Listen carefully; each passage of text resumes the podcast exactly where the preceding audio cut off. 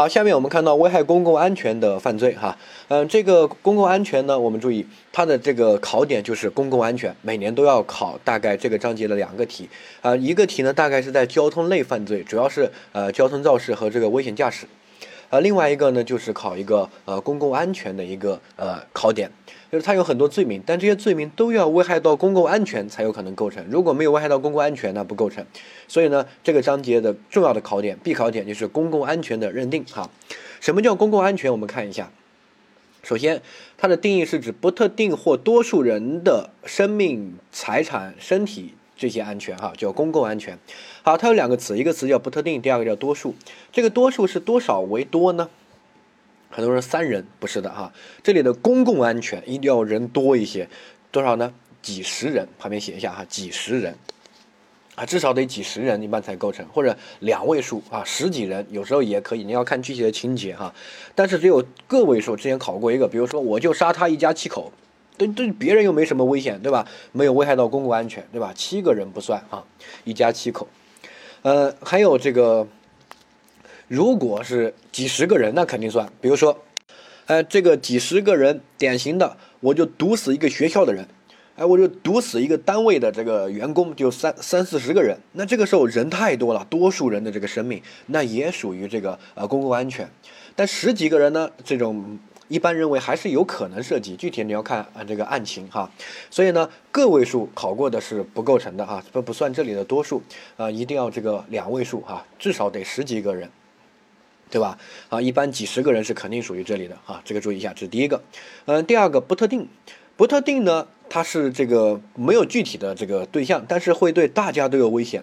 就是比如说你是个无关的人，在这边都会有危险的，这个叫不特定啊，不特定或者多数人啊。如果特定的多数人，那也属于公共安全，就是我就毒死这个学校的人，跟其他人没问题，其他人也不会进这个学校来，对不对？我就毒死这个呃当兵的这个军营里面的人，这个是封闭的，我就把他们全部弄死啊，爆炸什么的，又对其他人没有危险，那也属于这个公共安全，因为人太多。好，不特定呢？举例子，比如说，啊，我这个呃，在这个一家面馆投毒，在他煮面的水里面啊投毒，然后呢，这个时候恰巧今天生意不好，没人吃面啊，然后呢，这个呃水烧的太多多了，就把它倒了换了，没人被毒死。那这个时候我也危害到公共安全，为什么？因为这种情况是不特定的人。不是多数人，因为没神没人死嘛，对不对？但你危害到不特定人的安全，就是万一今天生意好，不就来个这个很多人吃面，不就死了吗？对不对？哈，所以这个呢也属于叫，呃，这个公共安全哈。不特定它是一个法学上的一个专业的概念。这个呢，我们没有必要花大力气去讲它，很多刑法老师会讲很多。但是由于我知道大家后面会学行政法，行政法要学抽象行政行为，他就要说这个不特定，所以呢，到时候行政法那边学了，自然就懂了，没问题的哈，是一样的这个概念哈。好，你在这一块大概理解一个，就是这种会对很多人在周围的人有危险，有这种隐患，对吧？啊，这种情况就属于不特定。但是比如说我下毒，我就毒张三，我在他喝的水里面下毒。他的那个杯子里面啊，或者他喝的饮料里面，对吧？那其他人又不会喝这个，对吧？那这个时候呢，就是杀特定的人。那这个时候没有危害到公共安全，只是构成一般的故意杀人罪。但是我在他经常去的面馆里面下毒，这个时候可能周围的人啊，周围的邻居啊，啊什么呃，这个都会来这里吃面，都可能被毒死，对吧？那这个就危害到了公共安全。属于这个不特定的人哈，但这个不特定的人不一定要有很多人死了或者什么的，像刚才那个例子，呃，只要危害到不特定人的安全，有这种可能，有这种侵害的可能性，那就可以属于这里的危害到了公共安全哈。掌握具体这些呢，你可以大概读一下，但是不用这个啊呃管它，就是关键就是呃对这个不特定的理解哈，然后这个。不会成为一个很难的概念，因为每个法里面都会有这种不特定，尤其在行政法那边花好多时间跟你说这个叫不特定啊。下一个，呃，我们这个安全呢是包括这个呃生命、身体或者这个财产的安全，其实都属于哈。但是考试范围之内一般都是考生命啊或者健康的一些安全。好，下一个危害公共安全呢，它只要危害到公共安全，那就构成这个下面我们说的犯罪。不需要实际导致公共的这个安全的损失，比如说我只要可能毒死很多人，哪怕没有人被毒死，那我也成立相关的犯罪啊，对不对？那不需要实际毒死人，只要有这种侵害呃公共安全、侵害到不特定人的生命财产啊这些安全的可能性，只要有可能性就可以了哈。这个注意一下。就像你杀人这个行为成立故意杀人罪，不需要实际杀死人啊，对不对？你有杀人行为就行了，对吧？是有法益侵害可能性就行了啊。嗯，这个注意，不需要实际杀死人。那个因为实际杀死人可能是解决犯罪形态既遂问题，能理解哈。下一个，我们看到杀特定的人危害到公共安全，这个时候呢，应该成立想象竞合。比如说，我就想杀张三，然后呢，我在他经常去的面馆里面投毒，这个时候我这个行为一个行为就投毒行为，对不对？既是故意杀人，同时又危害到公共安全，因为面馆嘛，可能有其他人来吃面条，对吧？那这个时候就想象竞合择一重哈。这个是法考的观点。如果你考过这个法硕那些，法硕那边不是按照这个来哈，但法考以法考的为准，因为这个考过真题，没有任何争议。嗯，但是法硕那边不是按照这个来，不要弄混就行了哈。下一个，呃，计税标准。呃，这个我们这个章节呢，它存在一个危险犯问题。我在之前讲，呃，这个呃实害犯、具体危险犯、抽象危险犯，也叫行为犯，这些我们都说过危险犯。然后在两个章节里面比较重点，第一个就是在这个章节，呃，危害公共安全这个章节，哈。另外一个呢是在那个生产销售伪劣产品类那个章节，哈。这个呢，我现在都给大家强调，不用刻意的去背，你也背不下来，背了也记不住。你只需要知道这个章节的罪存在危险犯问题就行了。他到他之前考过这种题，但这种题再考的概率不高。他说：“哎，下面哪些是这个行为犯，或者哪些是这个呃呃具体危险犯，让你选出来，就给你四个罪。你只要是把这个章节的罪给我选出来就行了，对吧？你只要知道。”这个章节存在，你就把这个章节挑出来就行了。其他那些没在这个章节的，那也不是，对吧？哈，只要这个印象就行。这种题呢，考的概率很低了，啊，不会考这种纯记忆的，所以呢，不用刻意的去背它哈。下面，呃，我们注意一下，为什么这个章节会存在一个危险犯？一般我们说了一般的犯罪都是实害犯，就是一定要导致一定的呃危害的后果或者一定的社会危害的程度啊，才成立犯罪。但是这个危害到公共的安全，我们认为这个行为本身就很危险。所以呢，不需要导致这些结果呀什么，你都可以成立犯罪，并且是既遂了，啊，因为它的这个危害到公共安全，我都知道，比如说投毒啊、爆炸呀，对吧？特别危险，比杀人恐怖多了，可能干死好多人，所以这种行为很危险，我们就把它很多就列成什么啊危险犯啊，包括这个行为犯叫抽象危险犯，或者这种具体危险犯就足以什么什么，对吧？你可以去复一下前面我们讲的危险犯部分啊。下一个，我们开始讲具体的罪名。这个罪呢，它有好多罪，但是它写在同一个法条里面啊，有放火罪、决水罪、爆炸罪、投放危险物质罪。之前叫投毒，后面改成投放危险物质。然后呢，最后一个兜底罪名，以危险方法危害公共安全罪哈。那这个都是在一这个一个一一个法条。好，这个法条呢，就是一百一十四和一百一十五哈。一百一十四说的是啊，这个放火、决水、爆炸以及投放有毒。有害放射性物质、病原体等啊方法，或者以其他方法危害公共安全的，如果没有造成严重后果，那么处三到十年。那这个就是属于没有造成严重后果，就是未遂嘛，对不对？好，那这个就需不需要再适用总则关于未遂的规定，在这三到十年里面再重复评价一次未遂？不需要，因为这个很明确，尚未造成严重后果，三到十年，我们用这个就可以评价你的未遂，不需要给你的未遂做两次评价，对不对？啊，然后看到第二个一百一十五条说。如果造成了严重后果的，最低判十这个十年，最重可以判死刑，因为这些行为很危险，对吧？这个大家都知道哈。然后看到下一款说过失犯前款罪的，呃，三到这个七年啊，情节较轻的三年以下，就是有放火罪，有个还叫失火罪。放火罪就是故意，失火罪就是不小心弄了个火灾哈，叫过失。对这个火灾的这个结果是这个过失的哈，这个注意一下，反正都写在这个法条里面哈。我们一个一个罪的看，第一个放火，放火呢，它的考点就在于，之前我们在讲这个呃不作为犯的时候说过，它可能以不作为的形式呈现，对吧？我们还在讲这个年龄的时候说过啊，十四到这个十六岁人可以成立放火罪，那没问题，放火这个。呃，投毒啊，啊，这个对吧？这些都有可能，还有贩毒哈，有放火在里面。但是不满十四岁的人，他不成立放火。而且之前考过一个，就是生日当天啊，生日当天有没有满十四岁？没有，他放了个蜡烛，点了个蜡烛，对吧？这个时候他如果把这个家烧了，都是无罪的。但是呢，他弄个蜡烛没放稳，然后呢，呃，满了十四岁之后呢，呃，他又有这个作为的义务去制止火灾，把蜡烛扶稳，但是他却没有去扶，那这个时候可以成立不作为的放火罪，对不对？这个我们都是复习过的、学过的哈，这个理解一下。那这个放火呢，就是这个有这个危害公共安全这个故意，然后是故意犯罪哈。如果不小心导致火灾，那个后果是叫失火罪，那个是过失。放火罪罚的就比较重了哈。然后呢，他一定要危害到公共安全。整个这些罪名，它的罪名本身的考点都没有这个点重要，危害到公共安全哈，所以放火一定要危害到公共安全。如果没有危害到公共安全，不成立放火罪，因为这个整个章节这个罪都必须危害到公共安全哈。比如说，他有个题考过，他说：“哎，我在人迹罕至的沙漠里面，我要杀张三，于是我把他的帐篷烧了。”请问这个成立放火罪吗？很多人说成立啊，就是放火呀，对吧？你不要看字面的意思，你要理解他这个法益是危害到公共安全。他都说了，人迹罕至的沙漠里面，你烧这个帐篷就只能烧死张三一个人，你会不会危害到多数人？你会不会危害到不特定的人？不会呀，对不对？好，那这个时候能不能成立放火罪？不能，只成立故意杀人罪。但是换一个，哎，我在这个我要杀张三，他家住在一个居民楼里面，我去把他们家这个放火给他点了。那这个时候呢，我有没有危害到公共安全？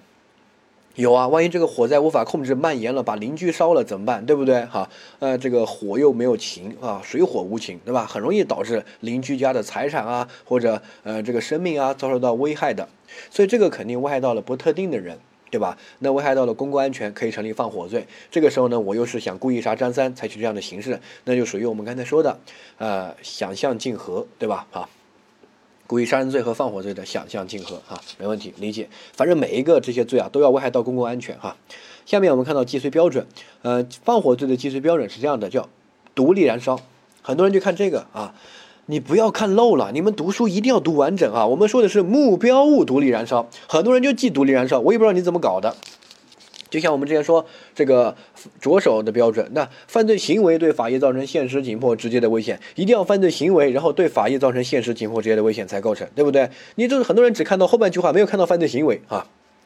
那现在再看一下，它叫目标物独立燃烧。换句话说，我放火肯定有个目标物，我想点着什么？我想点着你的房子，还是把你的汽车烧着了，对不对？好，那我想烧什么？那个叫目标物。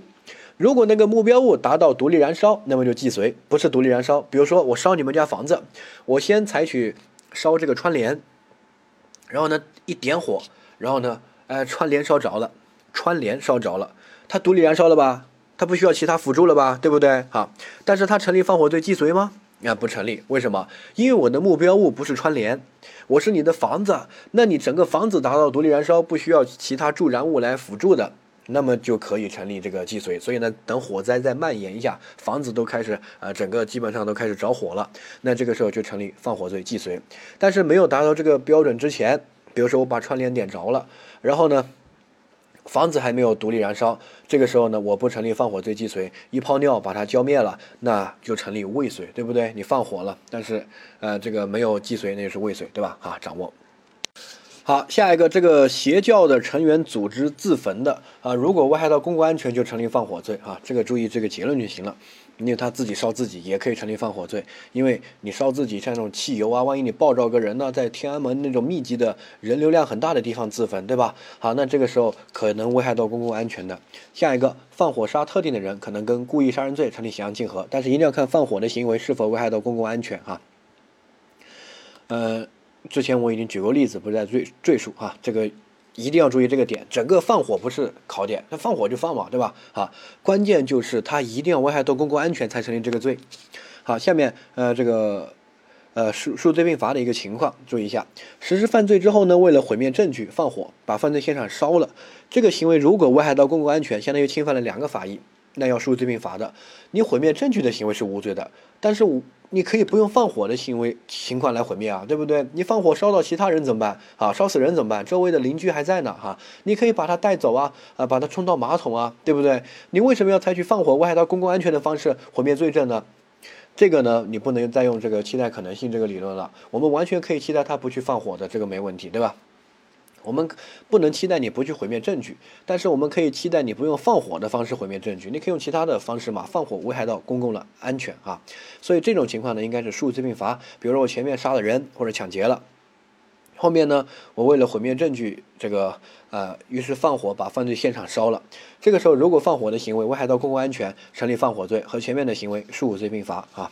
下一个失火罪，失火罪呢就是过失啊。对这个故意和过失的区分一定要注意，它不是对点火行为的这个故意。我们之前就犯罪故意和犯罪过失在强调，它是对结果的心态、结果的态度啊。呃，比如说。我故意抽烟啊，我故意点火的，那是我有意为之，不是我不小心碰到火机，对吧？我就是故意点的，但是我点火是抽烟，然后呢，抽烟的时候呢，这个呃一丢烟头就把这个东西给它烧着了，这个叫什么？这个叫过失。有人说不是故意点烟吗？是故意啊，但这个故意是生活中的故意，我们说的是犯罪故意，犯罪故意是指。再背一下定义啊，明知自己的行为会导致这个结果，并且对这个结果持取持一个呃希望或者放任的态度，对不对？好，那这个叫故意。换句话说，是对结果的一种追求或者放任。现在我不小心把这个点着了，我想点着吗？明显的投反对票呀，应该是过失，对不对？好，掌握。好，再注意一个点，如果你乱扔烟头，可能引起火灾，但是呢，你想着，哎呀。烧死烧了更好，我还有保险呢，可以赔钱。这个时候你乱扔烟头，这个行为，这个不能评价为犯罪，对吧？啊，因为你又不想点火，又不想把它烧着，不能叫放火。而这个如果引起火灾，那就是失火罪，过失嘛。但是呢，你现在有个转折的心态在这里，就是说，哎，你明明看到了这个可能会烧着，但是你的心态呢，采取一种放任的态度，那这个时候呢，你就变成一种放任的故意，那可能成立放火罪。这种放火罪是不作为的放火罪，因为你丢了烟头，你的先行行为让这个地方产生了危险，对不对？危险系数增加，然后呢，你就有义务把这个危险系数降低。如果你没有采取相应的这个制止的行为啊，把这个火灾小火苗扑灭，然后呢，放任这个。火变大，这个时候这种放任的心态可以评价为故意，就构成放火罪啊。好，下一个叫投放危险物质罪，之前叫投毒，现在叫危险物质，因为它不仅包括毒，它包括这个放射性的，还包括一些病毒啊、啊病菌啊等等的，那都属于哈。这个行为就比较简单了，它也是故意投放这些物质，然后这个行为呢，它危害到了公共的安全，这个是核心。我们另外有个罪叫做呃这个一些虚假的信息。我就说，哎，我们喝的水里面被人投了毒，大家不要喝这个最近的自来水。这种后面一发现根本没人投毒，这个属于什么？这个叫什么？散播虚假的这个信息罪，这个不构成投放危险物质罪，因为他压根就没有投，没有危害到公共安全，只是会导致社会秩序的混乱。那个是后面学的另外一个罪啊，掌握，反正要危害到公共安全。然后如果为了杀特定的人，然后投毒，那这个时候呢，既构成。故意杀人罪，呃，如果这个投毒行为危害到了公共安全，又构成投放危险物质罪，然后呢，呃，想象竞合则一重。呃，如果你没有危害到公共安全，我就在我的仇人他自己吃的饭菜里面投毒。啊，或者是我就在他们一家人吃的饭菜里面投毒，最多就危害到他们一家几口人，没有危害到不特定的人。我怎么就一一个无关的人路过，也不可能去他们家吃饭呀，对不对？所以呢，对于其他无关的人是没有危害的。那这个时候呢，只成立故意杀人罪啊，不构成投放危险物质罪，因为它没有危害到公共安全啊。下一个。它跟我们后面要学的一个罪叫做生产销售有毒有害的食品罪，比如说那些卖假酒的，什么工业酒精啊啊等等的那些，那些呢也可以叫一种危险物质，喝了会瞎，对不对啊？很安很危险，危害到了公共安全。那这个时候呢，如果它是以销售盈利为目的，哎，可以成立生产销售有毒有害食品罪，因为那个是一个经济犯罪，所以它一定要以盈利为目的，经济的目的哈。哎，有这个目的成立这个罪，同时也可能危害到这个大家的这个安全啊，喝死了怎么办？对不对？这个时候呢，就构成想象竞合啊，择一重。如果没有这个目的，那这个我只是单纯的想投放危险物质，就拿一些这个假酒，我就不想卖，我就想呃这个害人报复社会，那这个时候只构成投放危险物质罪哈，掌握。好，下一个是以危险方法危害公共安全罪，它叫一个兜底罪名，因为它的法条表述就是，呃，以放火、决水、爆炸、投放危险物质以外的行为，其他行为危害到呃公共安全的，那这个相当于其他，其他是什么？谁知道呢？对不对？哈，所以呢，它给这个实践实践中留了很大的一个空间。一般我们把这种呢叫口袋罪。什么叫口袋罪啊？有很多，然后呢，慢慢都被废了。我们口袋罪实际上是有点违反罪行法定原则的，对吧？罪行法定原则要求对这个犯罪有明确性的描述。什么是这个呃什么罪都要说得清楚一点，除非那个自然犯自古以来古今中外都成立犯罪的，那就可以简化描述，但其他的应该啊做这个详细的描述，比如法定犯这些，对不对？好，所以罪刑法定原则要求明确性，你不能就这样立法啊。他说，哎，只要危害到公共安全的就可以定这个罪，那不扯嘛，对吧？那这个到底是哪些就要危害到公共安全的？你你我问你，他的行为方式是什么？你说法条写了，呃，这个放火以外的其他危险方法。那这个其他的怎叫行为吗？就像我描述，我说哎，那个那个谁谁谁是个什么人啊？你说蒋思金以外的那个其他人，那这个太大了，这个范围你想说谁都可以啊，对不对？你不能用这种方式来说明一个你想要说明的对象啊，哈，你要描述他的特征啊，对不对？你要描述他到底是什么样的一个犯罪行为啊，好，所以他没有描述，他用其他的一种方式，那这个呢叫什么？呃，叫做口袋罪。口袋罪我们在整个这个里面会涉及到几个。这个是一个，还有一个叫呃非法经营，还有一个叫寻衅滋事啊，这三个是现在当代三大口袋罪。寻衅滋事，律师最有可能构成，而且很多时候搞律师就搞寻衅滋事。后面会说，这个以危险方法危害公共安全呢，注意一下，它是一个重罪，它跟前面那些放火，它是用同等的法定刑，对不对？所以这个危险方法呢，我们在解释的时候呢，啊，一定要解释成跟前面他列举的什么放火呀、爆炸呀、投毒啊等等的这些性质相当的行为才叫。如果只是一些很轻微的行为，那不能构成这个罪，这个罪是个重罪，先理解哈。第二个，我解释一下什么叫口袋罪。顾名思义，它就像一个口袋一样，什么都可以往里面装，对吧？好，那这个叫口袋。之前啊，我们呃有一个罪叫做流氓罪。什么叫流氓？真的说不清楚。啊，还有个叫什么反革命罪？什么叫反革命？真的说不清楚啊！你这个什么资本主义，你看一点资本主义的小说都可以定反革命的啊！真的不知道什么叫反革命的行为，革命是什么？不知道，反怎么反？不知道啊！流氓，我就问你什么叫流氓，对吧？呃，所以那个流氓罪就是个口子罪，后面被废了哈。之前流氓罪是哪些？比如说偷看女的洗澡，然后这个一些，比如说猥亵也在里面，走在路上摸一把女生的屁股，对女的吹口哨，对吧？啊，一些看一些黄色小说，然后打扮的很这个呃妖艳贱货那种，或者是男的这个穿的很骚很妖艳那种，有点这个人妖那种感觉的啊，那些就是叫流氓罪。之前就给他们定罪，就去坐牢了。但这到底什么是流氓行为？不知道，他的行为特别多，对吧？呃，这个吹口哨。看偷看洗澡、摸屁股、打扮的很妖艳贱货，然后看一些黄色小说，这些都可以定流氓罪啊。所以这种叫口袋罪，你他没你没有描述他的行为到底是什么，你像一个口袋一样，你什么都可以往里面装哈。这种呢，我们原则上是要禁止的。但是呢，我们为了司法实践的方便，确实也有必要保留一部分严重的这种口袋罪啊。但是呢，后面立法能力上来之后呢，还是尽量把它消灭掉。呃，比如说实践中有如下一些情况，我们实在无法定其他罪，就定这个罪。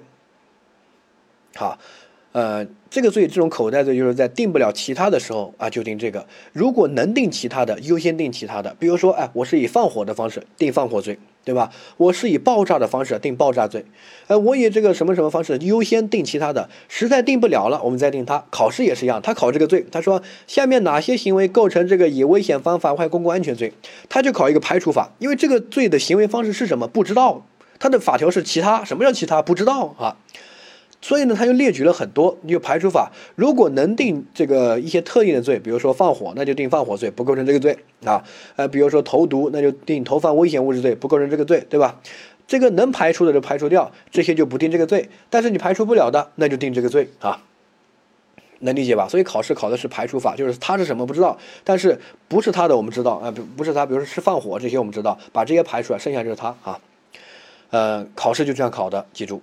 所以呢，我们重点要掌握其他的啊，其他的有哪些点？呃，这个其他犯罪呢？这个章节你要熟悉。然后我们再看一下，呃，司法解释还有实践中把这样一些这个行为定这个罪啊。实践中较为典型的情况，第一个，驾驶机动车的方式撞别人，放任他人死亡，结果危害到公共安全的，定这个罪啊。这种有些人说不是交通肇事嘛？交通肇事他罚的很轻，真的很轻，他是一个过失犯罪。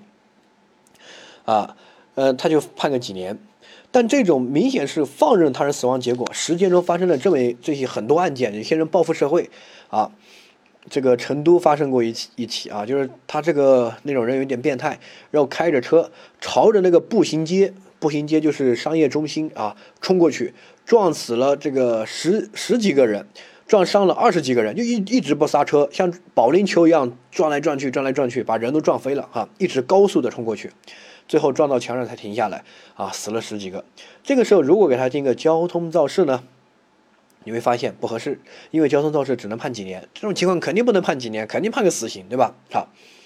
呃，但是定给他定个故意杀人呢，又不合适，因为他就想报复社会，他想他没有具体的一个想杀的人，对不对？好，那就定哪一个？就定这个以危险方法危害公共安全罪啊，这个罪是可以量到死刑的，是个重罪，没问题。还有在公共场所私拉电网危害到公共安全，什么高压电很容易电死人，对吧？还有故意传播一些突发的病原体危害到公共安全的，他这个没有投放，他就传播。如果他他制造这些病原体去投，那就构成投放危险物质。问题是，他没有投，去到处传播，对吧？啊，比如说我得了非典，我自己不戴口罩，到处去这个学校啊、什么地铁啊，到处传播给别人，那就可能构成这个啊。好，还有故意破坏这个矿井的通风装置，下面的矿工很容易被闷死，对吧？还有这个高速路上面逆行，我靠，这种真的是很恶劣。你高速路开着车。这种高速路是很难，就是方向盘稍微一打就容易出现事故，对吧？一个逆行过来，你这个根本就无法预料的。如果在晚上大半夜的，肯定会出事儿，被这个一枪哈。那个高速路很容易出事的，所以这种发生事故概率很高。高速路上面一旦出事，绝对出人命，而且不止一条。如果这种逆行撞在一起，对吧？所以这种呢，呃，不定交通肇事，它是一种放任的故意了，对是，对吧？我就想逆行，这个少走一点冤枉路啊，这个错过一个下道的口，然后就逆行一下回去折头一下，对吧？那你这种造成这种危害结果是一种放任的心态，所以应该是一种故意，不再定交通肇事，应该定这个以危险方法危害公共安全罪啊。下一个叫生产、研制、销售瘦肉精，注意注意一下，他的行为是生产、研制、销售，他有没有用瘦肉精去喂猪？没有。如果有个人用瘦肉精去喂猪，构成另一个罪，叫做在食品中掺入了非食品原料。呃，好，那个罪叫做生产、销售有毒有害的食品罪。这个是生产瘦肉精、销售瘦肉精，他就卖这个东西的。而如果你不是生产销售瘦肉精，你是买瘦肉精来，然后呢兑在这个饲料里面去喂猪，然后或者是做一些其他的食品的添加，这种叫非食品原料，你是不能加入食品里面的。这种呢，我们把它叫做啊生产销售有毒有害的食品罪。但是你就是生产瘦肉精，那这种你明知道瘦肉精别人用来干嘛，对吧？你还生产还来销售，这个可以定这个罪啊，以危险方法危害公共安全罪哈，掌握。这些就是常见的，这些呢你不用去记它，你大概有个印象，因为它考试的话，我说了，它能定别的，优先定别的，定不了别的再定这个罪，对吧？好，它是考一种排除法，所以它的行为其实不限于这些，还有很多哈。这第一，第二个，注意，这个罪其实有个考点，就是它是个重罪，换句话说，他一定是故意，就是他可以量死刑，最低判这个十年，最重判死刑，对不对？好，所以它是个重罪，它是个故意，如果。这个可能导致一些特别严重的后果呀，定又定不了其他的，那就定这个罪。比如说啊，我违章开车，如果我违章开车，不小心撞死个人，没有特别严重的后果，这个定什么？定交通肇事，对吧？那如果我违章开车啊，这个对死亡结果采取放任的故意，我朝着人群我就冲过去。对吧？高速路上面逆行撞死人算球，对，我就想逃避这个呃少走进冤枉路，对不对？那这个时候构成什么？就构成这个罪，因为这种相当于你对这个结果啊是一种放任的故意，对吧？好，所以呢，这个罪记住它的主观那个勾一下，是一个故意犯罪哈。区分交通肇事等过失犯罪，后面我们再讲的时候会给大家说，呃，像这种醉驾，如果你只是喝醉酒开车，定危险驾驶。没有造成后果，一旦开车把人撞死了，定什么？呃，定这个交通肇事。如果你开车撞死了几十个人，那这个时候定不交通肇事无法评价你了，对吧？你喝醉了酒，以为在拍《速度与激情》，朝着人流就漂移，你这个水平又差，撞死了这个十几个人，那这个时候就定这个罪，以危险方法危害公共安全罪可以判死刑啊。所以记住，这个罪的考点在于它是个重罪，它是故意犯罪啊。好，下面我们看下这个题目啊。呃，第一个甲这个不想还钱，然后预谋毒死乙，趁去乙家串门的时候呢，把毒鼠强投放到乙家的米袋里面。后面乙和他老婆这个女儿喝毒喝这个米汤的时候死了。然后呢，甲构成什么？构成故意杀人罪。他构不构成投放危险物质呢？不构成。为什么？因为它没有危害到不特定人的，没有危害到公共安全，对吧？在他们家的这个菜里面下毒，他们家的米下毒，最多就把他们家毒死，其他人也不会来吃饭呀，对不对？好，所以这个时候呢，呃，没有危害到公共安全，最多只杀死他们一家几口人，这个时候只构成故意杀人罪啊。下一个，好，甲为了获利，把这个乙家的羊毒死了，然后呢，把重度的伤羊销售市场获利，对吧？这个第一个啊，这个羊有毒，然后他去卖，构成生产销售有毒有害的食品罪，以获利为目的，盈利为目的，对不对啊？第二个，呃，他这个有毒的羊也危害到公共安全，所以构成投放危险物质罪，这个想象竞合没问题啊。因为我们说的是这个卖羊肉有毒羊肉这个行为，对不对？这个行为你获利生，然后呢，呃，属于生产销售有毒害食品罪，经济类犯罪。同时这个里面也是有毒的呀，那你也属于投放了危险物质，危害到不特定人的这个生命健康这个安全嘛，对不对？好，前面那个毒羊的行为，那个不用管它啊，那个可以就看你怎么评价了哈。呃，如果可以评价的话，你比如说你是想盗窃别人的羊，对不对？那可以构成盗窃罪，这个没问题吧？好，第二个，你这个毒羊有没有危害到公共安全？不特定的或者多数人的财产，那你只危害到了乙家的这个羊的财产。一般前面那个投毒把别人的羊毒死那个行为啊，没有危害到公共安全，因为你只毒了他的东西，对吧？啊，如果是你毒死多个人的羊啊，不特定人的羊，然后你在这个牧民的那个都来吃草这个投了毒，那就有可能危害到不特定人的财产安全，那也就有可能危害到公共安全，成立投放危险物质，就前面那个投毒投毒的行为。但是如果没有的话，那没有危害到公共安全，一般只成立，比如说盗窃，就是偷偷羊嘛，对吧？只是用毒的方式来偷哈。但是后面卖有毒羊肉的行为是构成这两个罪的想象竞合的，因为就一个行为，对吧？卖有毒羊肉哈，掌握。呃，下一个，好，我们看到这个题目，他说哪些构成投放危险物质罪？好，甲故意开启这个放射性的容器，导致多名实验人员受辐射的伤害，那这种其实很危险的，对吧？啊，比中毒还危险，中毒还可以救得活，这种辐射没有无药可治的哈。所以这个时候，它肯定构成投放危险物质罪，它叫放射性，也属于危险物质哈。然后它危害到了这个多数多名实验人员嘛，对不对？就多数人的啊生命的安全哈。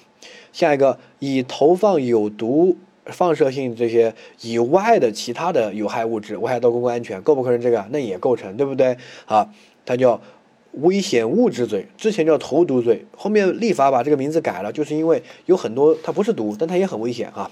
像放射性啊这些哈，下一个丙呢制造恐社会恐怖氛围，于是把食品干燥粉末啊冒冒充一个什么细菌，大量邮寄给别人，这个构成投放危险物质罪吗？不构成，它就食品干燥剂，干燥剂没什么这个危害到人的安全的，对不对哈？它冒充的这个呢不构成这个罪，它构成叫投放虚假的危险物质罪，它有个虚假两个字，这个罪是在后面呃危害到社会秩序这个章节。它有一系列的罪名，比如说投放虚假的物质罪，什么编造虚假的恐怖信息罪啊，等等的哈。它扰乱社会秩序，但它没有危害到公共安全。呃，下一个，丁在食品中添加容易让人成瘾的这个罂粟壳，然后在食品上，食品在市场上极为畅销哈。那第一个，这个叫不叫投放危险物质呢？我们注意，这个罂粟壳算不算一个危险物质啊？这个就有点争议啊，但是它是个真题。当时真题认为啊不构成，因为那会儿还会公布真题答案。他说这个啊不足以危害到公共安全这个程度，一般认为生产销售有毒有害食品就行了，因为这个罂粟壳没有危害到公共安全。很多人不理解啊，我告诉大家，我是这个老家是云南的，有人说司机你你还搞过这个啊？没告诉你我搞过，这个罂粟壳的这个粉末，还包括这个罂粟壳的籽。那个是可以吃的，它那个形成瘾啊，它不是毒瘾，就是特别想吃那个东西。但你不吃呢，就觉得有点不，啊不好受。但是不会出，不会出问题，不会像毒瘾犯那种严重，能理解吧？它比烟瘾还要弱。好，明确告诉大家，罂粟那个籽啊，还包括大麻那个籽啊，在我们云南，就我小时候，我们把那个大麻那个种子叫火麻籽。火就是着火的火，你可以百度一下那个图片，可以看一下，那个就是大麻的种子。我们小时候当瓜子嗑，我靠，人家说你是不是诓我的？我不骗你，真的啊。但长大了很难买得到了。后面我们才知道为什么买不到，那个是大麻，然后把它弄了。但是你现在在云南稍微偏僻一点的地方，不用太偏，比如说你去什么丽江、大理啊，稍微去农村里面农贸市场上走一走啊。这个夏天热热一点的时候，吃瓜子那个季节，它就有那个大麻的那个籽一小颗。像个绿豆一样的，然后嗑的挺香，那个也没什么，不会成瘾的，就吃了很多了，不会成瘾的，请放心啊。他那个大麻一定要抽那个东西才会成瘾，但是后面有人就知道大麻可以抽啊，等等啊，政府就组织把那个砍了，所以那个大麻籽也很难买了。好，这是第一个，第二个罂粟哈，罂粟我们那边叫大烟啊，那个罂粟呢，它的那个苗。就有点像那个豌豆尖一样的，那个是可以吃的，可以烫火锅，而且在云南很多地方都可以吃啊。好，这个还有罂粟，它有一种观赏的罂粟啊，这个像什么冰岛那个罂粟花很漂亮的，其实它就是那种就罂粟就毒品的含量很低，呃，你就是种它个几十亩，你也提炼不出一点毒品来，那种就是合法的，可以作为观赏性植物的哈。然后那个罂粟的那个籽啊，是是一种那个有点像。嗯，叫什么？呃，有点像芝麻，那个一小颗一小颗的，但它是圆的，很圆，不是那种扁的，很小很小。但是那个东西啊，就特别香，就是跟芝麻的功效是一样的。而且我告诉你，在很多地方，国外很多地方，你去百度那个罂粟籽的这个面包，就是国外它是一种合法的一种这个像就是。跟芝麻一样的作用，就是做面包的时候撒撒一点在上面，然后拿去烤，是合法的。我不不骗不骗你，我在国外都吃过。呃，因为我是云南人，我对这种东西比较敏感。我们就是外地人都不知道。然后，但是我们那边什么做那个油辣椒啊，就是拌面条要舀舀两勺那种，那种都会放一点啊。我也不知道我妈他们怎么搞的，但是挺少的。然后后面又就是比较香，就像放了几颗芝麻一样的，没有什么怪味，也不会成瘾的哈。所以注意一下，这种罂粟壳粉末，它就根本就它那种瘾，就是你觉得就是比较爱吃那个东西，吃着很香啊。所以呢，这个就没有危害到公共安全，就是你吃再多也不会死的，你也不会有什么身体问题啊。跟那个毒品完全不是一样的，真真正正那种毒品啊，一定要那个。像割那种橡胶一样的，就那种罂粟壳，在还在那个还在有活力的那个状态，还在有生命那个状态，在上面割一点那个东西，然后它会流一些黑色的那种浆出来，然后它把那个刮下来啊，大烟膏，然后再提炼啊等等，那种才会成瘾。就单纯它那个苗可以吃，可以烫火锅，而且云南你去稍微偏一点地方，很多地方都在吃。然后它那个种子可以用来做像这个芝麻一样的这种呃呃香料啊等等的。然后它那个壳啊什么煮火锅的时候，很多人也拿去煮的，没有什么问题的，绝对不会吃出任何身体问题。我小时候也都吃啊，不骗大家。呃，而且在国外，比如说很多国家那个大麻都是合法的，美国很多州对吧？然后还有这个。呃，罂粟那个籽它就是合法，而且我在这个美国去玩的时候，它那个超市买得到，就像你买那个调料一样，你买芝麻、买花椒，花椒还难买，要去中国超市。那个那个大那个罂粟那个籽哈，那个小颗小颗那个就是芝麻一样的调料，很多都可以买到的，没有任何问题，那种不会成瘾的哈，这个注意。所以呢，这个是没有危害到公共安全的，这个题考的比较。见啊，如果云南的考生做，哎，这个怎么会害危害到公共安全？我从小吃到大，也没有什么身体问题啊。但是外地的考生可能就有问题哈，这个注意一下。反正这个题当时争议挺大的。嗯，下一个，我们看到下面哪一个行为成立以危险方法危害公共安全罪啊？甲驾车在公路转弯的地方高速行驶，撞翻了这个呃这个车辆哈。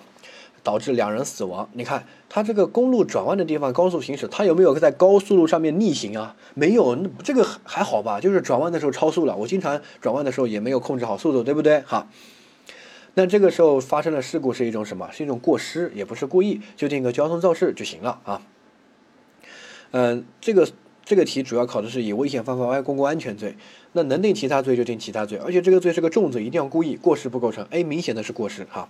下一个，以驾驶越野车在道路上横冲直撞，撞翻他人这个驾车啊，导致两个人死亡。你看他说了横冲直撞，那很明显是个故意啊，对不对？你就想撞撞别人，这个时候第一个是故意，那就绝对不能定交通肇事，因为交通肇事是个过失犯罪，它很轻的，要定这个故意犯罪。故意犯罪呢，你发现他又。没有故意杀人，对吧？他就是报复社会，在这边玩，在这边弄，那就是以危险方法危害公共安全罪哈，B 就要定这个罪。下面 C 说。呃，丙醉酒开车，开出去十米之后就撞死两个人。那这个时候他想不想撞死这两个人啊？不想，明显的是过失。这个时候也定交通肇事，对吧？啊，就是判断是故意还是过失。其实这个题考的点。啊，然后下面第一说，呃，丁在繁华路段飙车，然后呢，两名这个老人心脏病发作死了。这个时候他想不想别人死啊？他对这个死亡的结果是什么？是一种排斥的心态，对不对？他肯定不想死嘛，他就飙个车嘛，哈，怎么想到能把一个老年人吓死呢？所以这个是个过失的一个心态，所以不成立这个以危险方法危害公共安全罪啊，只成立什么？这个危险驾驶罪，就是飙车哈，危险驾驶。